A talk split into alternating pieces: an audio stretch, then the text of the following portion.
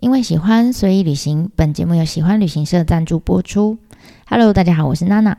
上一集呢，我们带着大家一起认识了银阁寺的创建者，和，创办人就是呃，士丁时代的第八代的将军，叫足利义政。哈，那我们看看过，跟着他从小到大，哈，经历了很。很凄惨的从政生涯，他被逼的嘛，哈，他不是自己想要当将军的，哈，但是他就当了。然后呢，看着他如何把事情搞得一团糟，哈，造成了一场大战，把京都整个都打烂了，对不对？那这一次呢，我们就来看看他，呃，退下了这个政治家的身份之后，他是怎么找到他的人生第二春，哈，他很用心的一点一滴去打造出他。这个心目中很完美的退休宅跟后花园，也就是银阁寺。哈，银阁寺。那我们都知道，他你知道，呃，朱立正在退下了这个 CEO 的这个座位之后，他终于终于可以甩开他原本就不属于他，但是绑住他一辈子的将军身份。啊，他终于可以痛痛快快的，就不要甩所有狗仔队的报道。然后正式的跟他老婆分居啊，他除了甩开这个位置之外，还甩开他的老婆，没有离婚啊，但是就分居了。总之，他就到处搬家，他老婆追到哪里他就搬走，好追到哪里他就搬走这样。然后呢，他也开始很致力于开启他的退休宅建造计划。那一千四百八十二年，就是这一年开始。终于哈，银阁寺就是他退休宅，终于开始动工了。好，那这个银阁寺呢，后来我们知道它有一个跟金阁寺一样，它有一个正式的名称叫做东山慈照寺。啊，相较于他在他阿公哈，他阿公是在京都盆地的比较偏北边盖的这个金阁寺。哈，那金阁寺被称为北山殿，或者我们叫北山山庄，因为它在北边嘛。好，那这个呢，它东山慈照寺哈，就银阁寺，它是盖在盆地的东边。那所以呢，呃，大家就昵称它叫东山殿，哈，或叫东山山庄。哈，那这个山庄很好玩，它动工后没多久啊，其实足利真就很急呀，他很期待嘛，他一直都很很很想要赶快入住，这样他等不及了，他干脆就是搬进去，他已经盖了一部分了，啊，已经盖了一部分，但大部分都还没盖完，他干脆就搬进去了。好，还在装潢哦，还在整地，这样，他就先搬进去银阁寺，他等于一边监工，然后一边吟诗作乐，这样子，他就他退休生活就这么过，然后每天就在想，哎呀，我这一栋要怎么盖？嗯，盖怎样才漂亮？这样子，哈，总之呢，呃，他就这是他梦想中的退休生活，哈，这应该是他这个人生里面最。要怎么讲？人生中最最快乐的一段岁月哈，但是很可惜啦，他其实英格斯还不算完全完工哈，他就过世了啊。那你知道英格斯在建造的时候，其实就是我们刚呃，我们上次提到那个应人之乱，就是把京都打烂的那场战争，呃，刚结束的时候。就你知道，整个京都其实被被这场战争搞得满目疮痍，然后百废待举，这样你就想象有点像刚经历过三一一大地震的那个日本东北地区一样。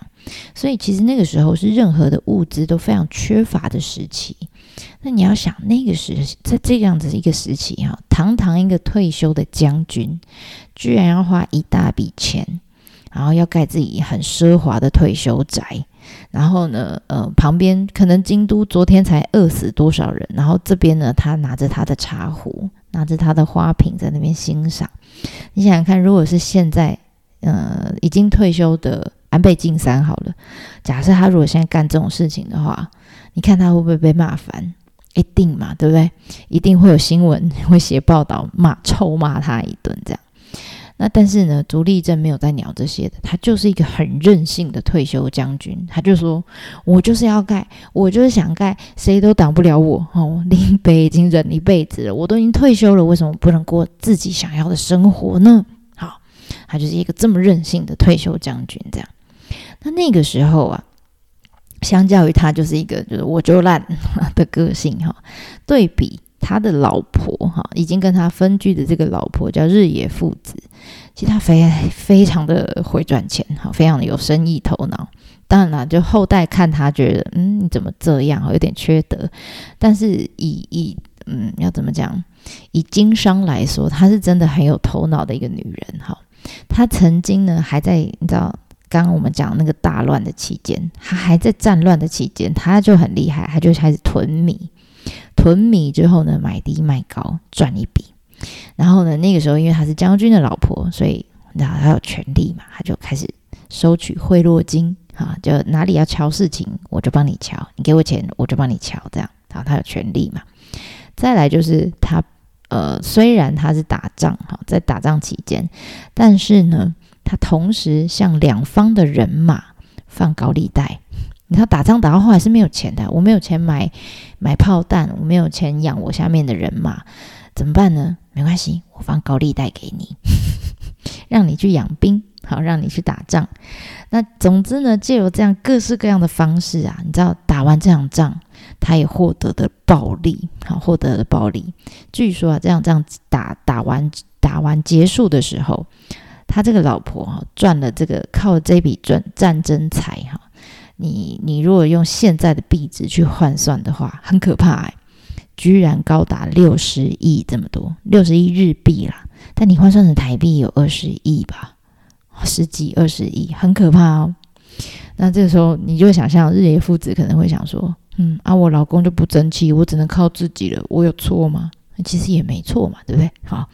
那不止于此哈。你知道后来，即使这个战争已经结束了，但老公就跟他分居啦，那怎么办？他要养儿子啊，还要养这个所有的，你知道，几乎啦，将军家就是靠他的啦。好，就是靠他在撑了，就对。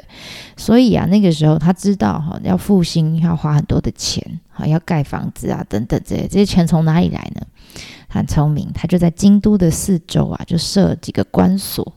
那你只要经过往来京都，你要进京都跟出京都呢，你都要收取关税。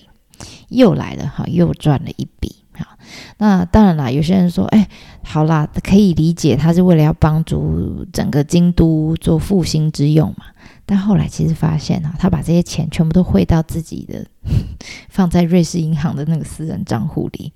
所以他其实那个时候有很多的这个民众、农民啊等等就抗议啊、暴动哈，就是因为他做了这件事情。那的确啦，据说他到。后来他就死了嘛，哈，他死的时候呢，他的遗产居然还不止六十亿，居然还多了十亿到七十亿的日元。你可以想，他真的是富可敌国的富富婆一个就对了，所以他也换来整个历史上面就给他一个三大恶女，好像非常永垂不朽的一个臭恶女的臭名。这样，那你知道这个时候的朱呃朱丽一真跟他的老婆，其实早就是。嗯，我们现在用现在的名词来说，叫做婚内失婚呢，就是他们其实已经分手了，但是名义上面还是老公老婆这样。所以啊，就算老婆超级无敌有钱，足利义正也不好向他要钱，因为毕竟男人的面子还是要顾嘛。好，所以为了营造这个银阁寺。朱丽珍就想了很多的方法哈，当然他没有他老婆这么聪明啊。第一个，他当然就是把他本来就没有很多的这退休俸全部都投进去盖房子，哈，盖英格斯。他没有要帮这些京都做复兴啊什么之类的，他没有要帮这些一般老百姓，他就是专心盖他的房子，盖他的英格斯，好。好了，他退休俸投进去了，再来就是陆陆续续他阿公留下来很多宝贝嘛。好，那个时候不是跟明朝交易嘛，买了很多这个舶来品，有事没事就买一个，好，有事没事就买一个，这样好来来补一些补贴一些建造跟装潢费这样。那另外呢，我们前面稍微有提到过，就是将军其实有很多权利哈。那即使他现在已经退休了，他还有一块权利，他呃握在手上，就是跟宗教相关的权利。为什么呢？因为他有这个权利，他就可以没事哈去走去各大寺庙走一走。好，这个我们叫 otera 麦里哈，就是去去寺庙巡回就对了。我去出损的对吧？那你知道他到这个寺庙里面的时候，这些庙里面就会很紧张嘛啊，将军要来了，呃，那他就要他们这些四方就要准备一些可能嗯很很高级的盒子啦。呃，和服啦，或者一些茶具啦、笔啊等等之类，哈，就准备一些宝贝献给将军就对了。将军二话不说，全部都拿，拿了以后呢，再把这些宝贝拿去卖掉。那虽然卖的不多哈，可能就是以那个时候的这个计算单位叫罐哈，大概可以卖个十罐到一百罐左右。好，这样，那你知道这个老人家为了筹钱哈，他就很很不要脸哈。本来这种 o o t e l a m a i 里就是这种寺庙巡回的仪式，一年大概就是一次，他就硬是一年给人家去了好几次哈。你知道去到和尚都翻白眼了这样，但是没办法，将军来我就是要献一点宝贝给他。那同时呢，他也仿造。他阿公的方式，想说好，国内压榨完来压榨国外好了，好，他就想说啊，他阿公曾经去明朝，就是朝就跟呃明朝的这些皇帝就叫他们老大哈去朝贡，这时候就可以讨回一些铜钱，这样想说啊，我也来用这一招好了。那没有想到这个时候到了他的年代，明朝其实已经不太吃这一套了。好，你你来跟我朝贡，我也没什么钱可以给你了。所以你知道，想当年呢，他阿公去明朝的时候，这个随随便便呢，据说啦，那时候就随随便便要了一万五千贯回来。刚刚我们说那些宝物了不起，卖个十贯、一百贯这样，他阿公去一趟明朝回来就可以要个一万五千贯。他想说，哇，那我也来气挂买，就没想到呢，他现在去只要回了五百贯。大费周章，只要回了五百贯，所以你知道，就足力正这样掐指一算，哈，他当然也知道他阿公当年花了多少钱去盖金阁寺。他曾经算过，哈，他那时候阿公盖金阁寺花了一百万贯，一百万贯，跟我们刚刚讲的十、一百跟五百完全是不同单位，对吧？啊，一百万贯，那有人现在去换算了，就是以现在的币值来算。是一千亿日币，一千亿日币有多可怕？我现在已经没有那个概念了。一千亿已经超过我可以想象的范围了。总之呢，主力一阵应该也是哈，他掐指一算就算，他觉得哎，这样不管他怎么走哈，这寺庙走一千回哈，他还是筹不出他呃可以像他阿公一样的这个钱这笔钱，所以他想必是盖不出跟他阿公一样的那种金碧辉煌的退休宅。所以，要怎么样在经费有限的前提下面去打造一个可以呃怎么讲节省经费，然后又不失风雅的这个退休宅，这是他这个第二人生里面的主要的目标了。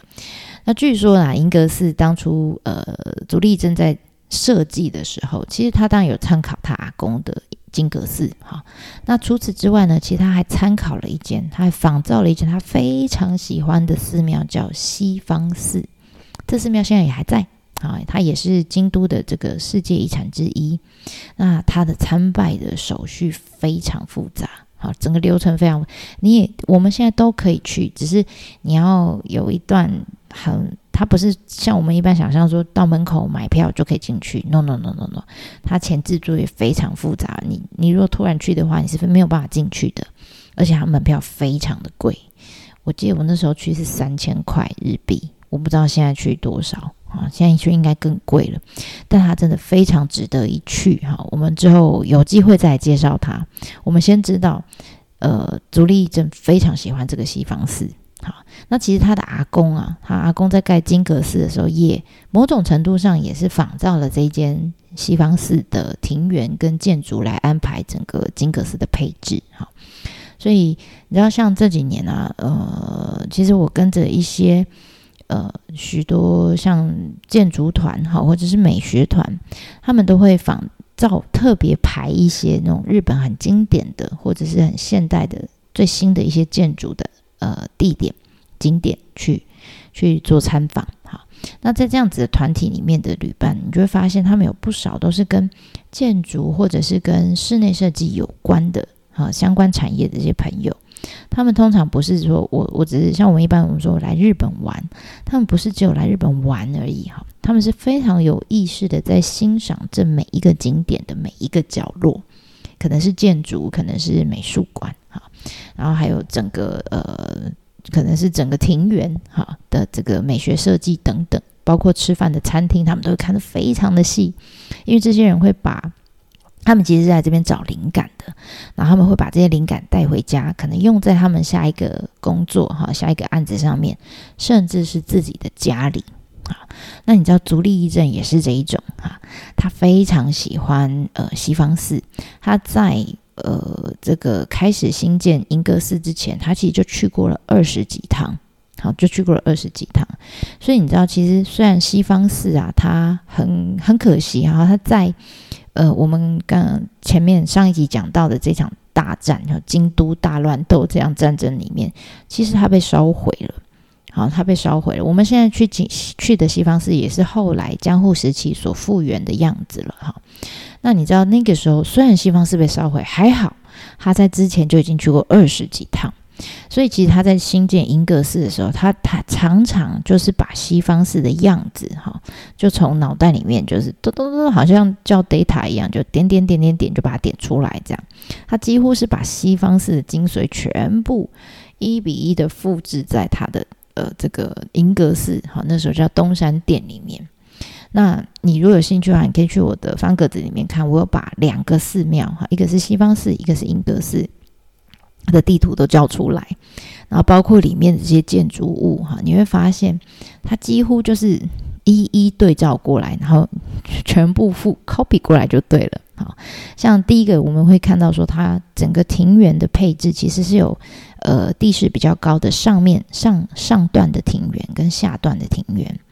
那银阁寺里面也有哈。然后呢，再来西方寺里面有各式各样的建筑，有很多叫什么缩远亭啦、指东庵呐、西来堂、琉璃殿哒哒哒哒哒之类的，你就会发现 银阁寺里面就一一对照都有。好，银阁寺里面就有叫超然亭啊、西止庵、东球堂、银阁，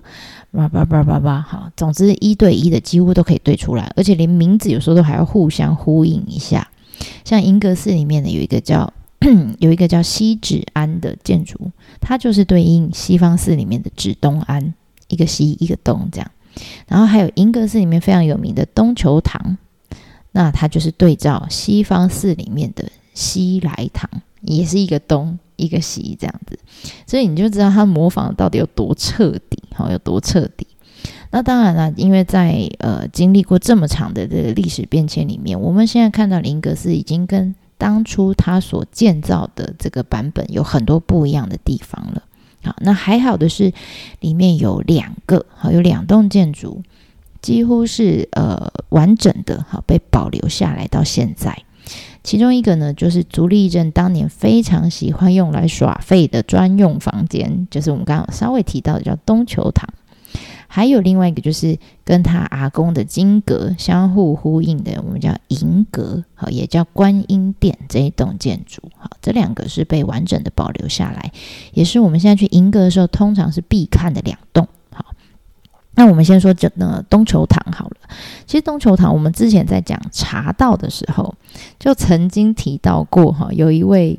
呃，你如果有兴趣，你可以回去我们第六十二集，我们有讲到，就有讲到足利义政哈。那个时候就有讲到说，哦，有一位很不喜欢管正事哈，然后只管每天喜欢追剧啦、看风景啊，邀请朋友来家里喝茶、开 party 的一个宅男文青将军哈。其实讲的就是足利义政哈。那那个时候就有提到，在东球堂这个建筑里面有一个小房间，叫做同仁斋。啊，现在看起来你可能觉得没什么，你就觉得啊，就是老房子嘛，破房子有什么呢？但是你知道，这可是日本史上史上哈第一次有人想要用到用那种真真实实的一个墙壁和，一个纸拉门来隔出套房一般的这个小空间，这个是。它是创举，好，因为在这之前呢，大部分，你你去看他们以前早期的那种，呃，我们叫绘卷或者是古画里面那种平安时期哈早期的那种空间，他们都是用布帘或者是用竹帘来做空间的区隔，那个时候都还没有，呃，你说像我们现在看到的直拉门哈这种墙壁哈，还没有这种东西，这个是足利义政开始有的。因为他太想要一个私人的空间了，OK。然后呢，除此之外，在房间里面他还要铺上整片的榻榻米，这个 idea 也是他想出来的，因为他想要专心的耍废嘛，好，他想要专心的在这个房间里面翻滚，好，这样比较好翻嘛，要不然以前的房子都是木头地板，硬邦邦的，不好翻，对不对？好，所以这个 idea 也是你知道他是创举，好，那这样子。做出来的房间，就是有有有纸拉门、有墙壁、有隔间的套房，然后在套房里面铺榻榻米这种概念，我们叫书院造。好是，当然里面还有很多啦，有什么呃放放文具的棚子啦等等之类。总之这样子的设计，你可以把它想象成它就是一个室内室内设计师哈，他设计出来这样子的一个呃呃空间，我们叫书院造。好，到现在。都还被完整的保留在那里，但是他平常没有公开，他只有一些特定的日子、特定期间会公开让大家进去，但平常你是看不到的。哈，可是这样的空间非常的重要，你真的还无法体会的话，你可以想象哈，现在我们去温泉旅馆住的那个房间，如果没有足力议证的话，你现在进去就是什么？你你跟隔壁房、隔壁房的房客就是。中间只能隔着竹帘，就你在换衣服，可能你只能用竹帘来挡住这样。然后隔壁妈妈在打小孩，你都会听到这样。然后你想要啊，好累哦，就是今天想要休息，好好睡，泡完汤想要休息一下的时候躺下去，不好意思，没有榻榻米，只有很硬的木板，你只能在木板上面打滚，所以你还要打滚给隔壁爸妈看，这样你会想象这有多么不舒适哈。所以其实足利义正虽然啊，虽然他在政事上面，哈，他在政治上面没有什么贡献，可他在文化上面，尤其在建筑或者是这些室内设计上面，他是有非常大的贡献。我们真的要感谢他，好不好？好，那如果有机会遇到这个东球堂同仁斋的公开好开放的时间，你一定要进去看一下，好吧？因为这是日本史上第一个，好，日本史上第一个。好，那除此之外呢，其实还有另外一栋，就是叫银阁，好，就叫银阁。那呃，银阁其实就是我们说它是仿照它阿贡的金阁来建造的，好来建造的。那其实我们现在据说啦，我们现在不是去银阁寺里面，大家都会呃抢着要在那个银沙滩跟向月台哈要拍照拍那个。很大的一片那个沙，这样子，其实这些都是呃后来在江户时代整修的时候才搞出来的。好，据说本来这一块空地上面应该不是这一片沙，应该是我们刚刚讲的那个东球堂，就是足利镇耍废的那一栋，应该就是放在这里才对。而且最近。有研究也发现，就说那现在东球堂为什么会移到那边去呢？本来东球堂呃现在在的那个位置本来是呃一块庭园，好，应该是说庭园的一部分啊，好，庭园的一部分。所以换句话说，好，换句话说，你可以想象以前它盖好刚盖好的时候，其实是没有银沙滩，也没有像月台的。好，据说那个时候呢，这个空间，好，这个沙滩上面的空间就是放着东球堂，然后足利镇每天都在里面翻滚耍废这样子，然后他的房间呢开的方向正面对的就是呃我们现在要讲的这个银阁，好，就是你就想他窗户打开看到就是银阁，哈，很棒，有没有？一边耍废一边欣赏银阁这样子。那如果啦，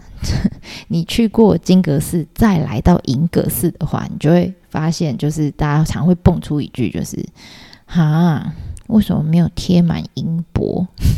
好，因为金阁寺贴满了金箔，是不是银阁寺就要贴满银箔呢？其实早些年啊，大家都还一边在研究，然后一边猜，很多人都猜说啊，其实本来是有银箔的，但是呃褪色了。退掉了，这样，或者是说，有些人就猜说，本来他是打算足利义正是打算贴银箔的，但是垫垫自己的斤两，发现啊金箔高，所以没有贴，好，没有贴。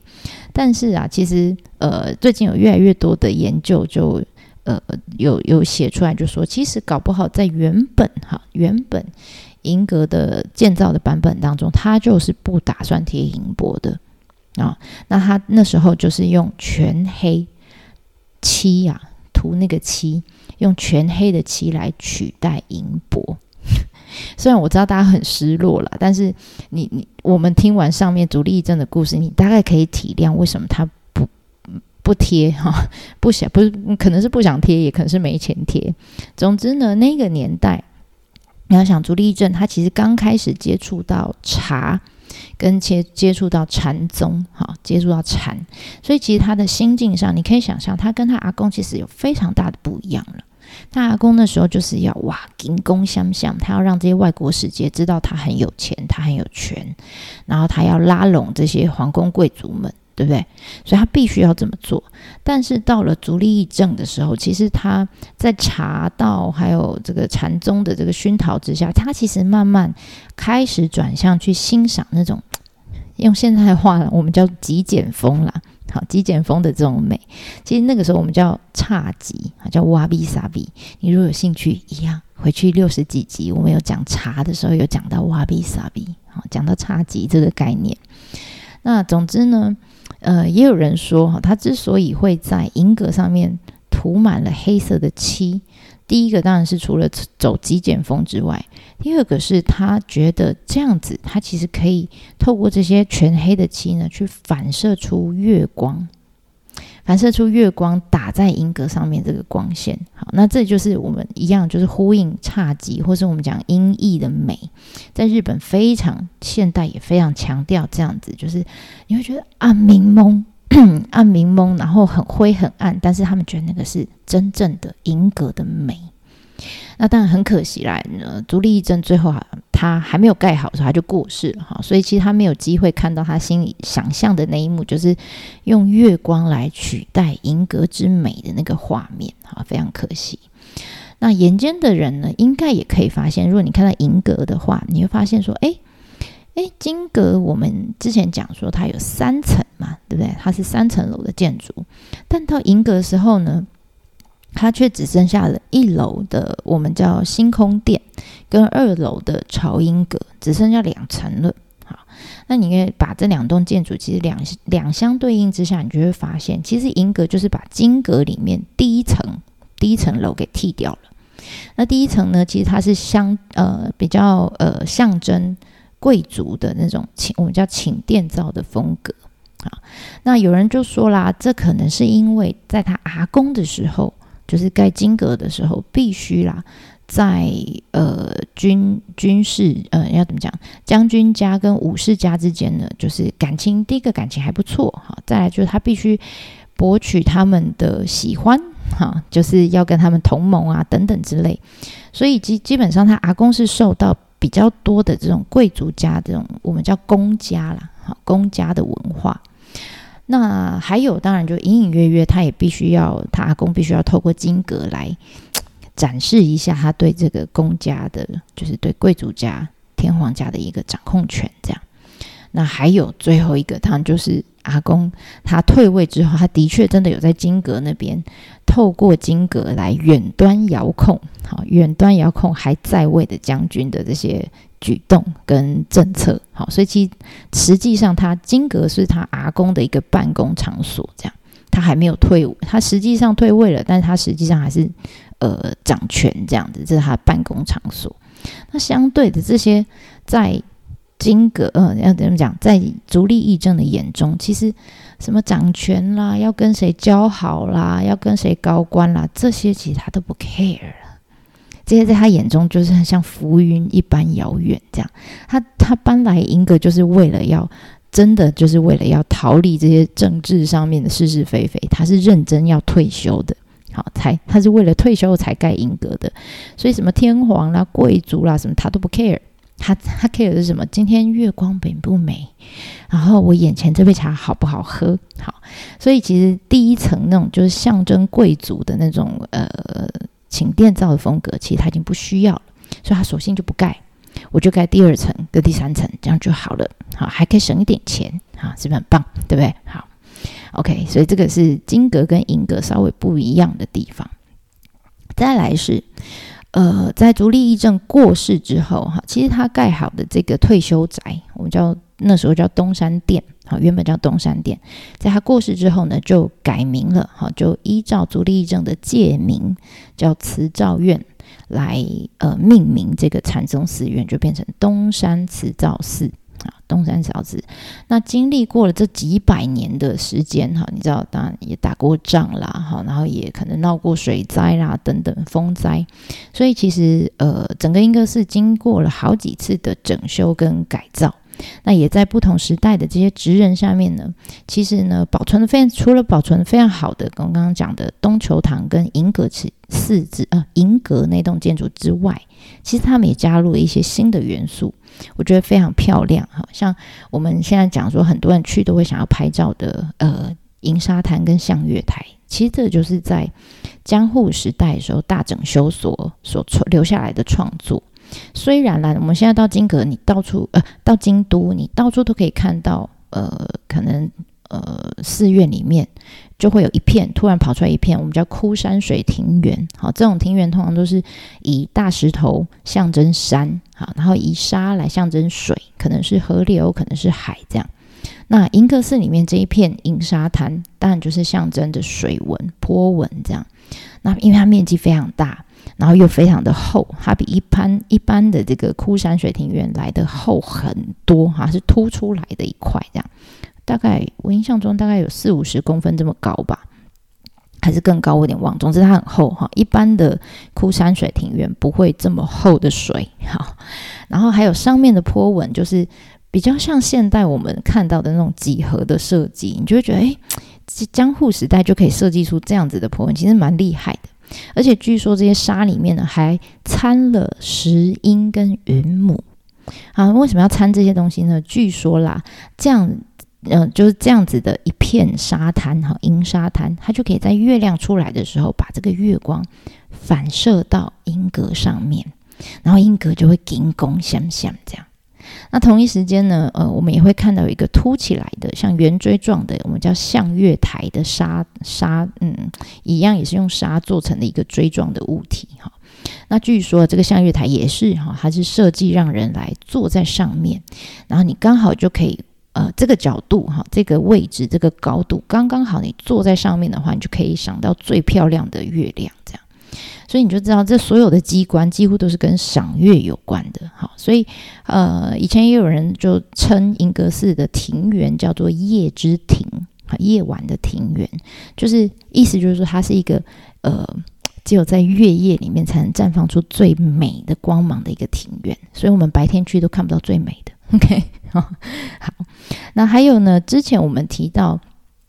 银阁寺啊，其实是呃足足利义政他仿照西方寺所建造的嘛，对不对？他很喜欢西方寺这个寺庙。那你知道，如果你现在去西方寺的话，你会看到它最有名的特色就是它整个境内铺满了呃绿色的苔藓类的植物，